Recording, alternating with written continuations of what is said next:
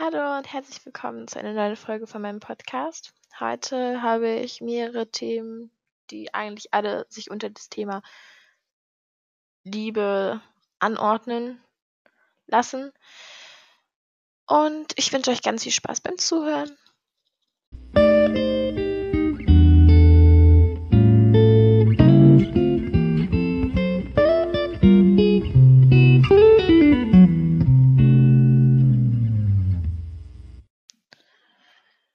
Größte Gebot der Bibel ist ja, dass man die anderen Menschen wie sich selbst lieben soll und dass man seinen Gott von ganzem Herz lieben soll. Und das ist auch eine Sache der Sachen, die ich unglaublich gerne im Christentum mag. Und zwar dieser Aufruf, dass man niemanden richten soll. Dass man klar den Menschen sagen soll, dass sie Jesus brauchen, weil sie Sünder sind, aber dass man niemanden richten soll, dass man jeden vom Herzen lieben soll. Und ich denke, das ist ein sehr hohes Ideal, das ist aber ein wunderschönes Ideal. Und ich denke, dass es, dass Jesus Tod für uns am Kreuz einfach das größte Liebesbekenntnis von Gott ist an uns. Und ich glaube auch, dass es leider so viel Hass in der Welt gibt. Und ich denke, dass die Folge aus dem Hass der Rassismus ist. Unter anderem. Und Neid und solche Dinge. Und das ist sehr schade. Und ich finde es einfach so schön, dass das Erste ist, einfach liebt einander. So, und dass man, ich überlege einfach immer, ist das, was ich tue gerade, tue ich das gerade in Liebe? Und ich finde es so, so ein einfaches, gleichzeitig starkes Merkmal, in dem man erkennen kann, ob etwas gut oder schlecht ist. Dazu die Bibelstellen 1. Korinther 16, Vers 14. Alle eure Dinge lasst in der Liebe geschehen.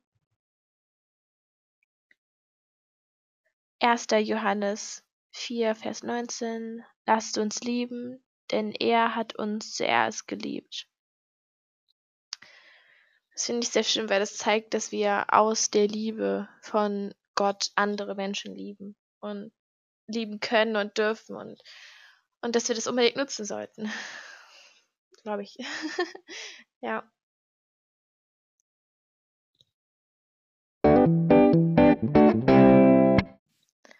Matthäus 25, Vers 40 sagt. Amen, ich sage euch, was ihr für einen meiner geringsten Brüder getan habt, das habt ihr mir getan.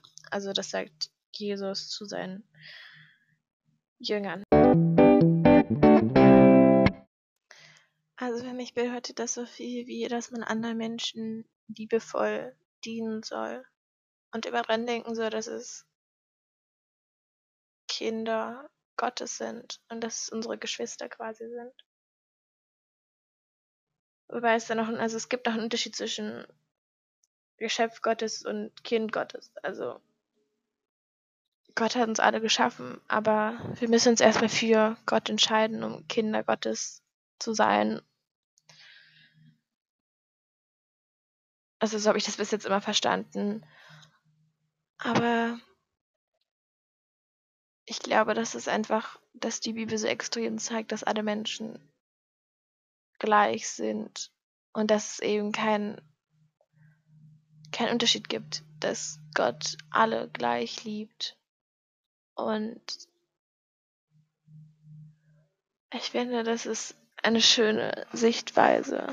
Und ich denke, dass das aber auch ein, ein hohes Ideal ist, immer alles in Liebe zu tun, immer alle Menschen zu lieben und, und dann damit hingehend auch Nächstenliebe auszuleben.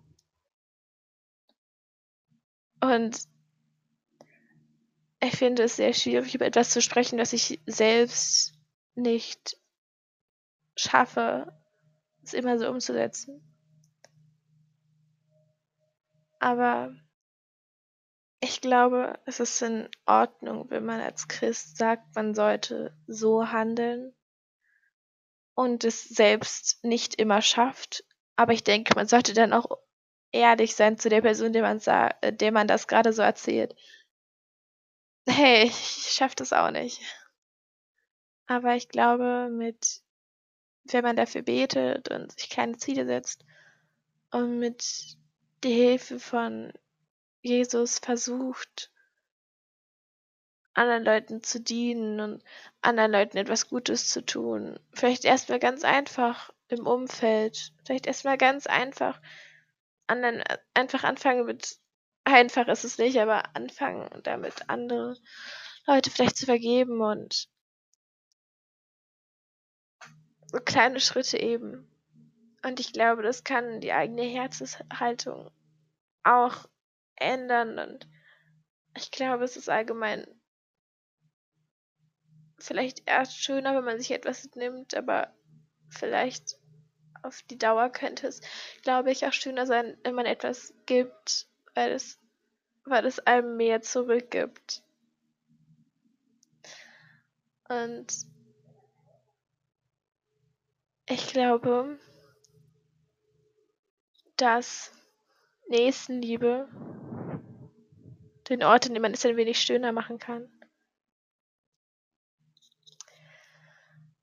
Ähm, wie in dem Film Ja, ich glaube von Rachel gesagt wurde, es gibt immer die Möglichkeit, eine Kettenreaktion durch den, also dadurch auszulösen, dass man den ersten Schritt macht und dass man als erstes Barmherzigkeit ausstrahlt und dass man aus der Barmherzigkeit immer wieder eine Kettenreaktion herstellen kann. Und das ist, finde ich, ein schöner Gedanke. 1. Korinther 13 ist eine sehr schöne und lange Bibelstelle zum Thema Liebe.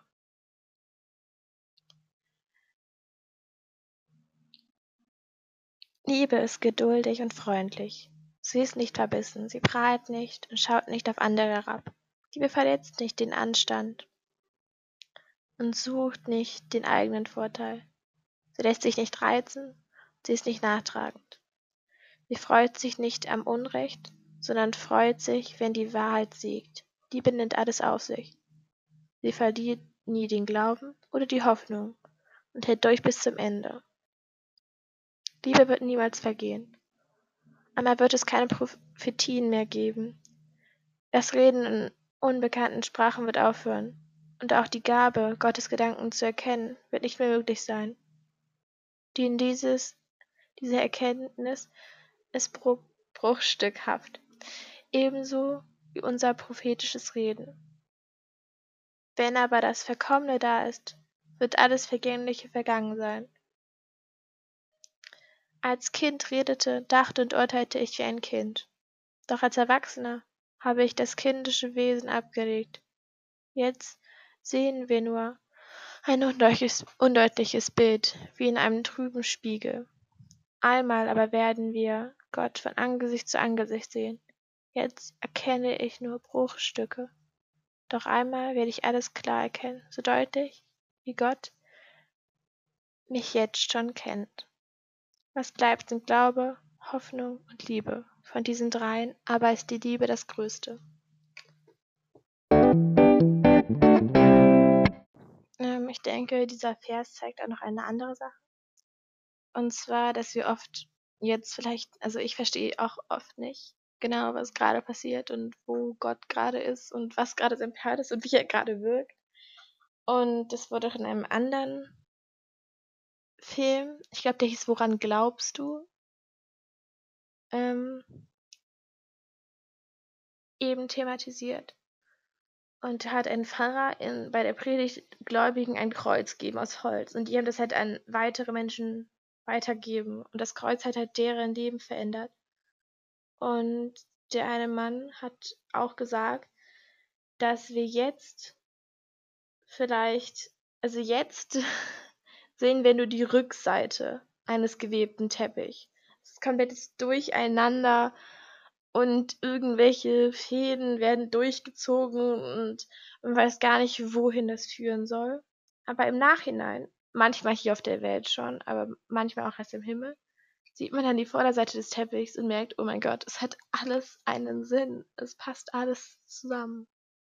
Und ich glaube, diese Hoffnung, dass Gott einen Plan hat und auch diese Hoffnung, dass Gott ein guter Gott ist und auch diese Hoffnung, dass wir durch Jesu Tod in den Himmel kommen können.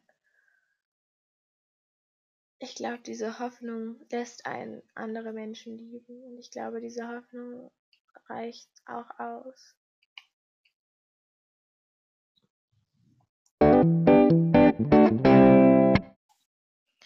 Das war's auch schon wieder. Äh, ich würde mir wünschen, dass du, wenn du möchtest, vielleicht einfach versuchst heute die Liebe Gottes zu spüren. Vielleicht diese Liebe in deinem Herz bewahrst und dann eine andere Person weitergibst. Oder dass du vielleicht sogar versuchst, wenn du möchtest, durch Barmherzigkeit eine Kettenreaktion herzustellen. Ich wünsche dir eine schöne Woche und Gottes Segen.